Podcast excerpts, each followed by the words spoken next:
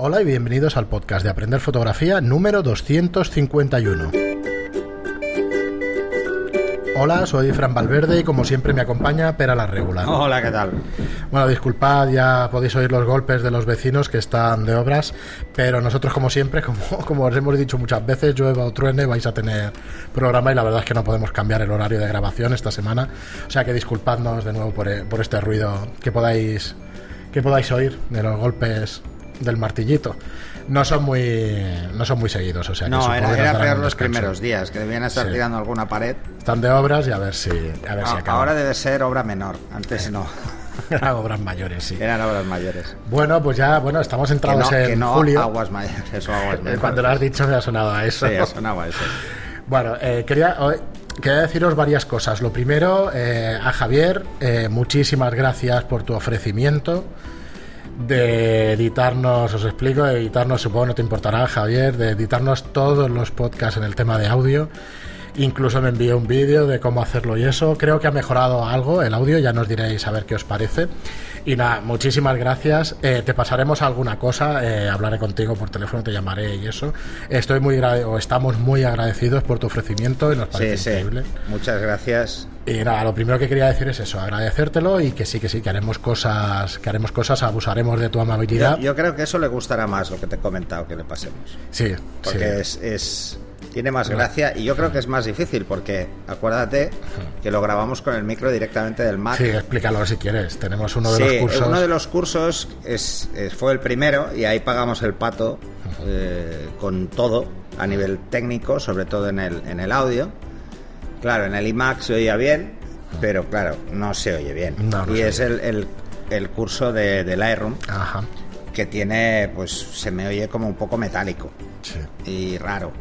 Sí, entonces pensaba, digo, bueno, si no te ahora, importa- ahora ya vamos con micrófonos de solapa, pero en ese momento pues tiramos de- del micro del, del iMac, ¿no?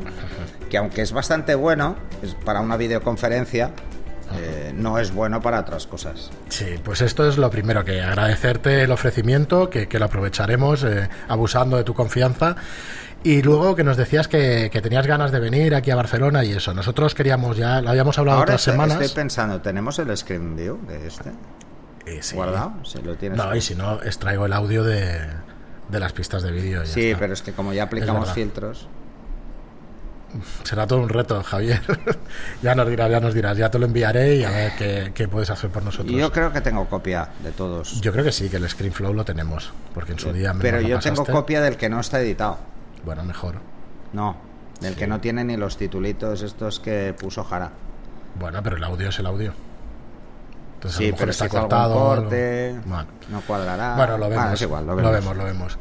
Eh, luego, por otro lado, nos decías de visitarnos en Barcelona. Nosotros queríamos hace ya unas semanas que, que hemos comentado de hacer un, un curso presencial, de hacer un curso sábado y domingo. Los dos días eh, con monográficos, o sea, que el que quiera venir solo sábado pueda venir solo sábado y el que quiera venir los dos días, pues que sean temas distintos.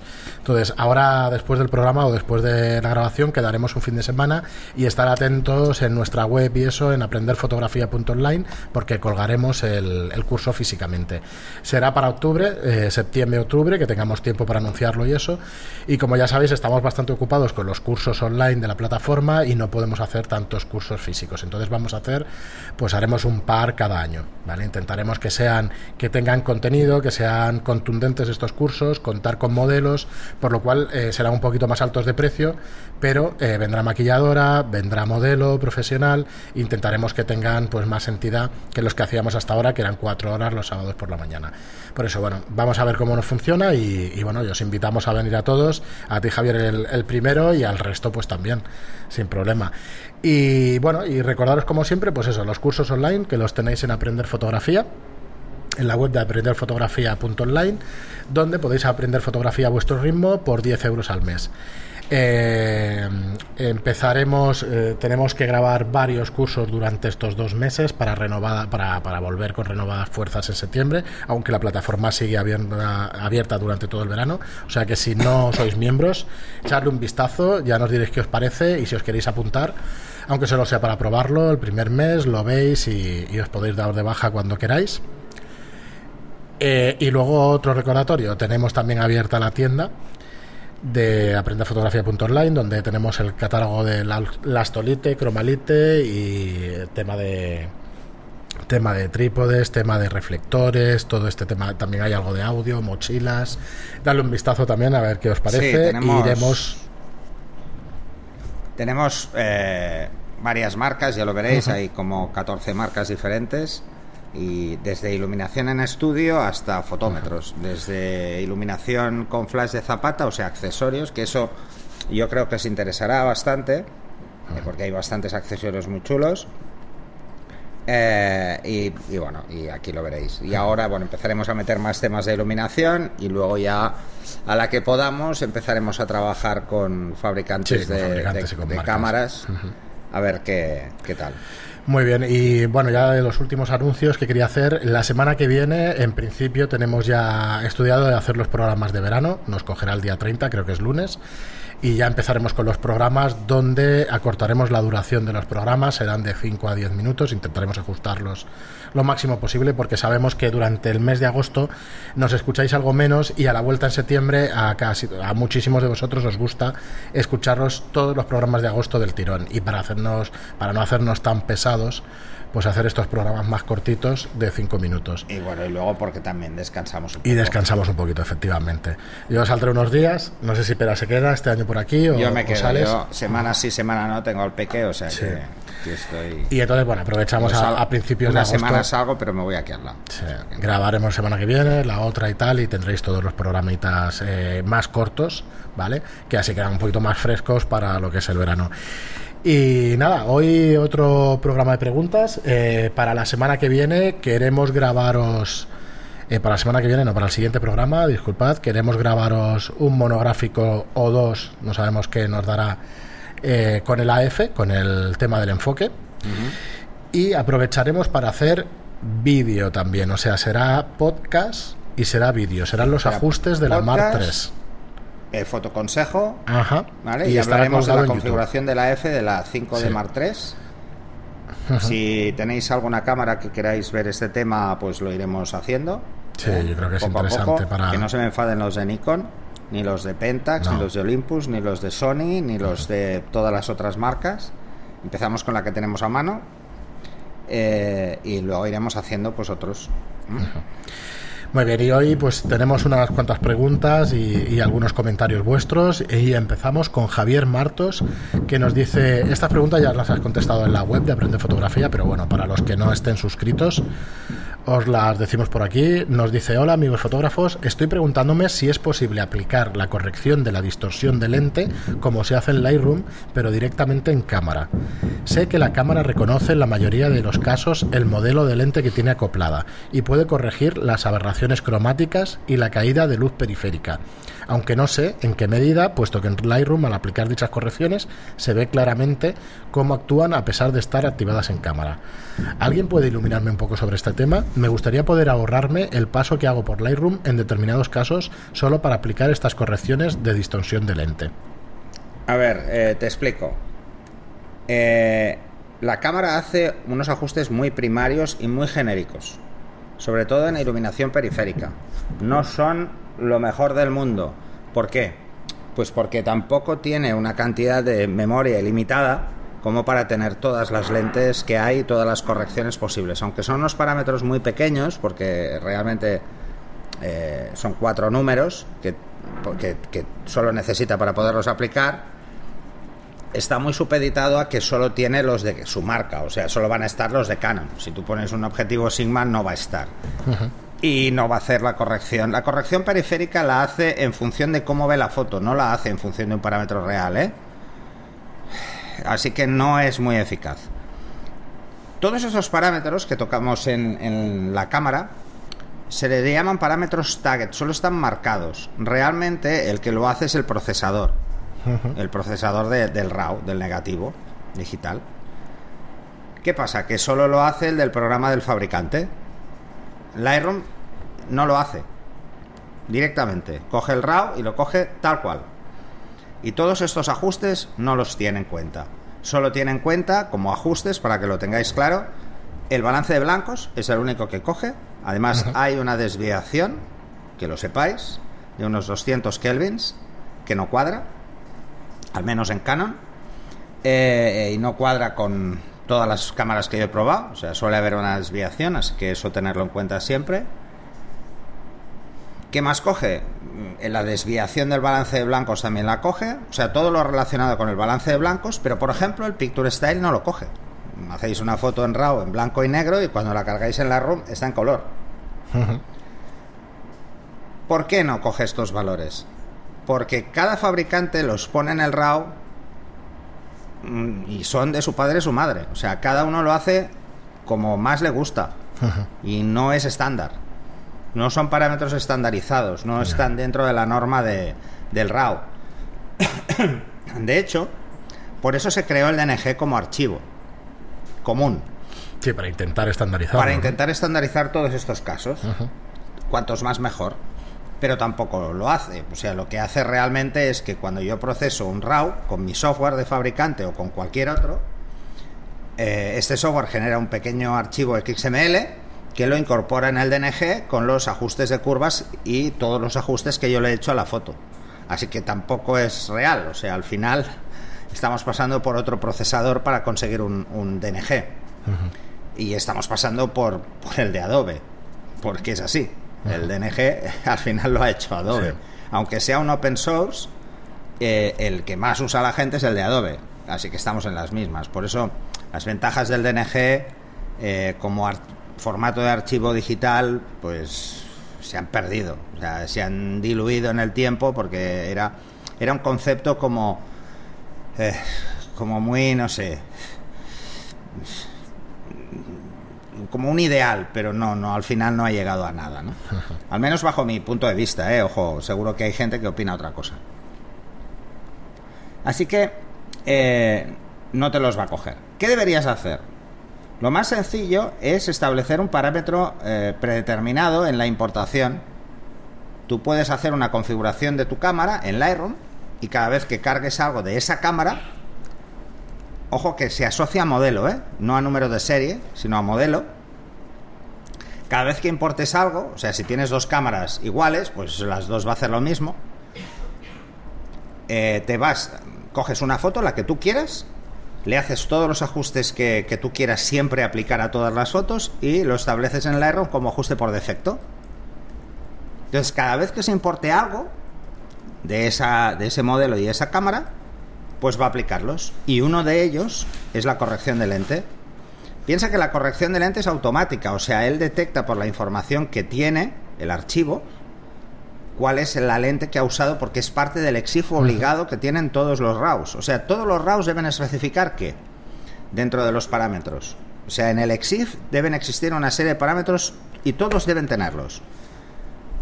La obturación, la, apertura, el ISO, la lente, o sea, el objetivo que hay, la focal y si ha saltado el flash o no, integrado. Si es un flash de zapata, no va a aparecer, si es un flash de estudio, no va a aparecer, etcétera, etcétera. Pero esos son los parámetros básicos clave. Y luego, propietario, que en muchas cámaras no se puede editar desde la misma cámara, hay que ir a un software para tocarlo. Eh, número de serie, tanto del objetivo como de, la cámara, precisamente para un tema de seguimiento, posibles robos, cosas así, aunque luego ese parámetro se pierde en el limbo, porque cuando llegáis al JPEG desaparece en muchos casos.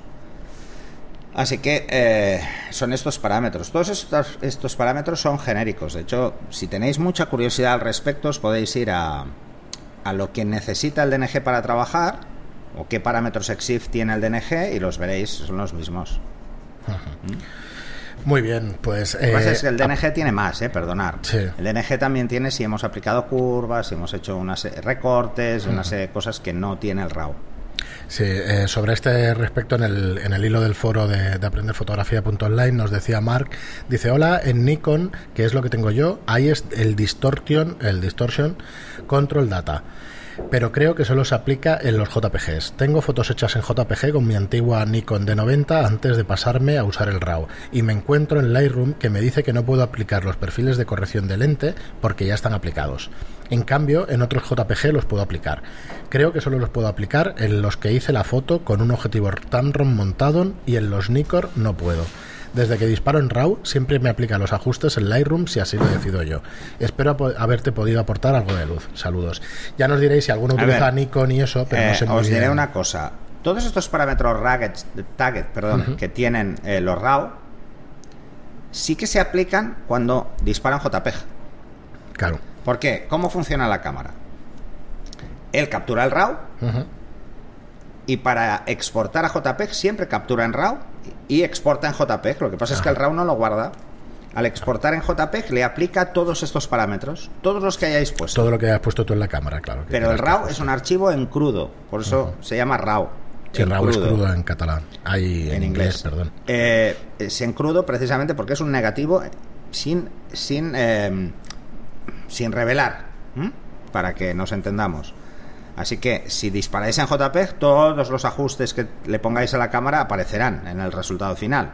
La corrección periférica, etcétera, etcétera. Igual que pasa si os vais al software del fabricante. En Canon está el DPP, pues si cargáis un RAW con DPP veréis que todos esos ajustes están aplicados. Incluso el Picture Style. Eh, es eso. Yo la verdad es que no, me preocupa. ¿eh? En, en Capture One tampoco los va a coger los valores, pero precisamente porque la concepción de estos softwares son básicamente hacer un revelado yo, o sea, tener eh, la libertad absoluta de tener la foto absolutamente en crudo y que yo le diga qué le voy a hacer y que no me influya lo que yo tenga en la cámara porque igual lo he cambiado accidentalmente y la he liado. Muy bien, pues nada, aquí tenemos una serie de comentarios que os voy a leer. Eh, nos dice Kinshi Food, dice muchas gracias por vuestras respuestas, una vez más, seguida así. Pues nada, gracias a, ti y a vosotros por escucharnos. Sanchiki nos dice, jodo, habrá que oír un par de veces el podcast, que para, eh, que para oírlo mientras iba corriendo era demasiado. Bueno, te tienes que concentrar en alguno de los podcasts, ¿eh? No lo sé, no me acuerdo. Espera, que lo, voy a buscar, que lo tengo aquí abierto en. Igual está en el, de, acutancia. No, es uno de las. las de la semana pasada, de las preguntas de los cursos. Que, sacamos las preguntas de, ah, los, cursos ah, de la web y eso. entonces. ¿Alguno el de la ley inversa o el de la suma de luces. Efectivamente, el de K. El sí, el que digo todo decir el nombre, pero bueno, sí, sí, es una locura. Luego Mer nos dice o te dice, sí, pera, escribe el libro. ¿Vale? Eh, luego Juan José Moya dice, madre mía, ¿cuánto sabe Pera? Yo creo que debería escribir un libro. eh, mm, dice Ra, Ra, Espacio K nos dice pues ahora te doy otra idea. Si te lías y te salen supercapítulos haz una enciclopedia o varios tomos dice sí que escriba el libro por favor. Sería genial tener todo su conocimiento para consulta. Hasta te doy la idea de un crowdfunding, crowdfunding o como se escriba. Yo sin dudarlo sería sin dudarlo sería de los primeros. Saludos y gracias por vuestros podcasts esto ya insistió en el tema del, del crowdfunding y eh, Fran también, que podíamos hacerlo así. Pero digo, no porque es mucha presión. No, todavía no está. mira, os voy a explicar una anécdota que algunos sabréis, pero otros no, sobre este tema, ¿no? Hace. Yo empecé el libro hace como 10 años. O sea, que lo tienes ya prácticamente. No, no, no, no. empecé el libro, pero lo abandoné. Eh, y entonces, eh, yo estaba dando muchos cursos. y, y, entonces me, una editorial me propuso publicarlo, porque no había muchos libros en, hechos aquí. Y, entonces, claro, una editorial es muy raro que te proponga hacer un libro, es prácticamente imposible, cuesta muchísimo, si alguien lo ha intentado alguna vez lo sabrá, y yo pues fui un afortunado en ese momento y no lo quise aprovechar y creo que hice bien. ¿eh? Hice bien, ¿por qué? Por varios motivos, porque de entrada mm, cada año que pasa sé más, entonces probablemente lo que habría escrito hace 10 años hoy en día mm, no estaría convencido. Eso para empezar. Bueno, pero si lo escribes ahora dentro de 10 años tampoco, espera. bueno, pero hay algunas cosas que, Sí, sí, entiendo lo que dices, ¿eh? pero... Que ahora ya tengo más claras en cuanto a qué explicar, ¿vale? Porque hay cosas que puedes explicar demasiado basadas en la tecnología y la tecnología evoluciona mucho. Entonces, no, no, ahora tengo muy claro que en la parte tecnológica de la fotografía digital no quiero tratarla porque es ridículo. Porque No, mañana me cambia, sacan un cambia, sí. sensor y todo lo que he explicado sobre el Foveon, ¿eh? por ejemplo, Sí, sí, sí. se me va a la mierda porque el CMOS está ahí. ¿no? O sea, imaginaros que cuando escribí el libro, Foveon era el mejor sensor que había. Pues bueno, esto. Y entonces dije que no, porque no quería esa presión. Porque, claro, ellos para que te lances y que lo hagas, te, te dan nada, una mierda, pero te dan algo. Que es un incentivo. Es un incentivo para que te pongas las Sí, pilas. adelanto, sí, sí. eh, que puedes cogerlo o no, ¿eh? Que a veces te lo ofrecen o a veces no. Pero ante la duda. Y entonces decidí no, porque no quería esa presión. No, no quería la presión de, de ponerme una fecha límite para tenerlo, porque no sabía cómo iba a estar de liado. Eh, y yo hago fotos. No, ¿sabes? Lo que pasa es que con los años te vas dando cuenta. Yo tengo 51 años, mm, hacer fotos me sigue apeteciendo y, y- y me sigue gustando y me sigo dedicando, pero no es mi prioridad. Mi prioridad es, vamos a ser claros, o sea, es, estoy mucho más interesado en, en- en mantener esta plataforma y en hacer Sí, cosas, en hacer cursos digamos. y, y dar charlas y estas cosas que me gustan y que me lo paso muy bien. Porque vamos a ser claros, mm, esto de la fotografía parece un mundo de fantasía y que todo es muy bonito, todo está muy bien, pero no es así. Eh, la realidad es muy dura. La realidad es que es, es un negocio difícil y conozco muchísimos fotógrafos muy buenos que tienen un problema importante a nivel comercial. Es muy difícil venderse hoy en día y tienes que estar muy encima y puede llegar a ser frustrante. Entonces esa parte es la parte que yo creo que a todos los que nos dedicamos a esto nos agobia más. Eh, porque además va a rachas, es como todo, va a rachas. Y otros fotógrafos tienen otro tipo de cosas que los mantienen durante más tiempo. Por ejemplo, yo no me veo haciendo bodas ni, ni comuniones y estas cosas. Eh, y pueden mantenerse hasta que luego tienen campañas, por ejemplo, o se dedican a hacer foto familiar, eh, o hacen, o son más jóvenes que coño y tienen más ganas de patearse semanas enteras haciendo eventos cada día. eh, porque, por ejemplo, en una ciudad como Barcelona, en Madrid pasa igual, o sea, hay eventos cada día, cada noche, igual hay tres o cuatro eventos en Barcelona que además todos acaban en prensa, eh, ya sea nacional o internacional. Entonces, gente que, que o que ya lo tiene muy por la mano, porque aquí tendríamos un ejemplo muy claro con Miquel, Miquel Benítez. Sí. A ver, Miquel tiene nueve años más que yo y se pega unos curros de eventos que, que no veas. Yo sinceramente es que no me veo, no me veo. Yo mm, voy puntualmente, cuando me llaman a alguno voy, eh, si me interesa lo que me ofrecen. Es así, ¿no? Entonces, prefiero centrarme y quedarme más en, en crear una plataforma que creo que, que como que vamos a que queda muy pretencioso, pero como legado es mucho más interesante que es, por ejemplo, la plataforma, los cursos, eh, el, el contestar a vuestras preguntas, el hacer cosas que, que me lo paso bien y, y lo disfruto. Que además meterme otra vez en esas guerras, porque no, no, no me merece tanto la pena. Bueno, nosotros seguiremos insistiendo en ese libro. El tema del libro sí, me, Sí. me apetece. La verdad es que me apetece, me No, es apetece un proyecto para decir, bueno, pues mira, dos, tres años a largo plazo e ir haciendo y eso. Vuelvo a pedir disculpas por los ruidos si escucháis lo del martillo, porque esto es Sí, no, no es el pájaro carpintero. No es, inaguantable. Muy bien, y ya eh, Kiki Arriaza nos dice, la verdad es que os sigo desde hace poco y hay que ver cuánto de mucho, eh, cuánto de mucho me, me da el coraje de no encontraros antes. Ostras, me ha costado esta frase. ¿eh? Dice, bueno, que me da- le da mucho coraje no habernos encontrado antes. Nada, no te preocupes que tienes episodios para, para ir escuchando y, y seguiremos además haciendo. No, a, a mí esa palabra siempre me ha hecho mucha gracia, lo Lo de de coraje. coraje. Porque, que lo sepáis, ¿eh? en Cataluña no se usa. No se usa. Sí, ya nunca. acostumbrado, Es- pero- es- eh, se usa más en otros en otras partes de España que en Cataluña. En Cataluña eh, ni en la traducción se, se usa, ¿no? Al menos normalmente. Y fuera se usa mucho. Sí, sí, sí, es verdad. A mí me suena más de, sí, de fuera. Y Javier Solsona que nos dice un hilo interesantísimo. Este es el hilo de Cartier-Bresson, de, la- de los comentarios de Cartier-Bresson. Mm. Nos dicen, pero tengo algo que objetar. Todos tenéis razón. Un gran fotógrafo muy avanzado para su, efo- para su época. Todo esto es cierto.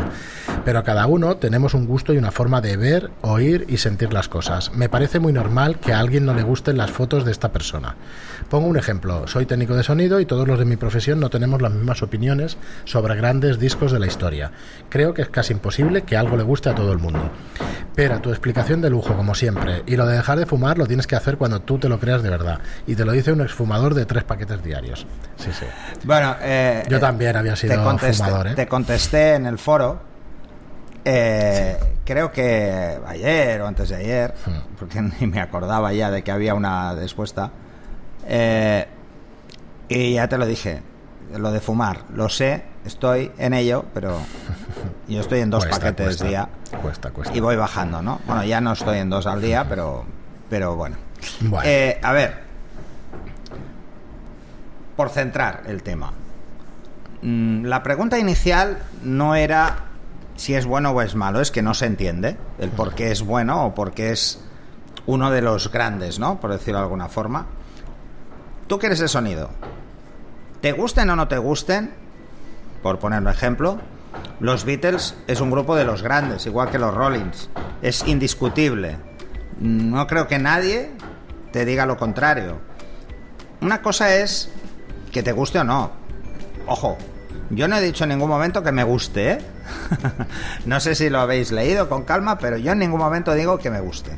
Ahora, lo realmente importante de los clásicos no solo es conocer que mm, fueran unos avanzados en su tiempo, sino realmente ver cuáles de estas cosas que hacía- hacían ellos hace 60, 70 y 80 años, hoy en día todavía estamos ahí.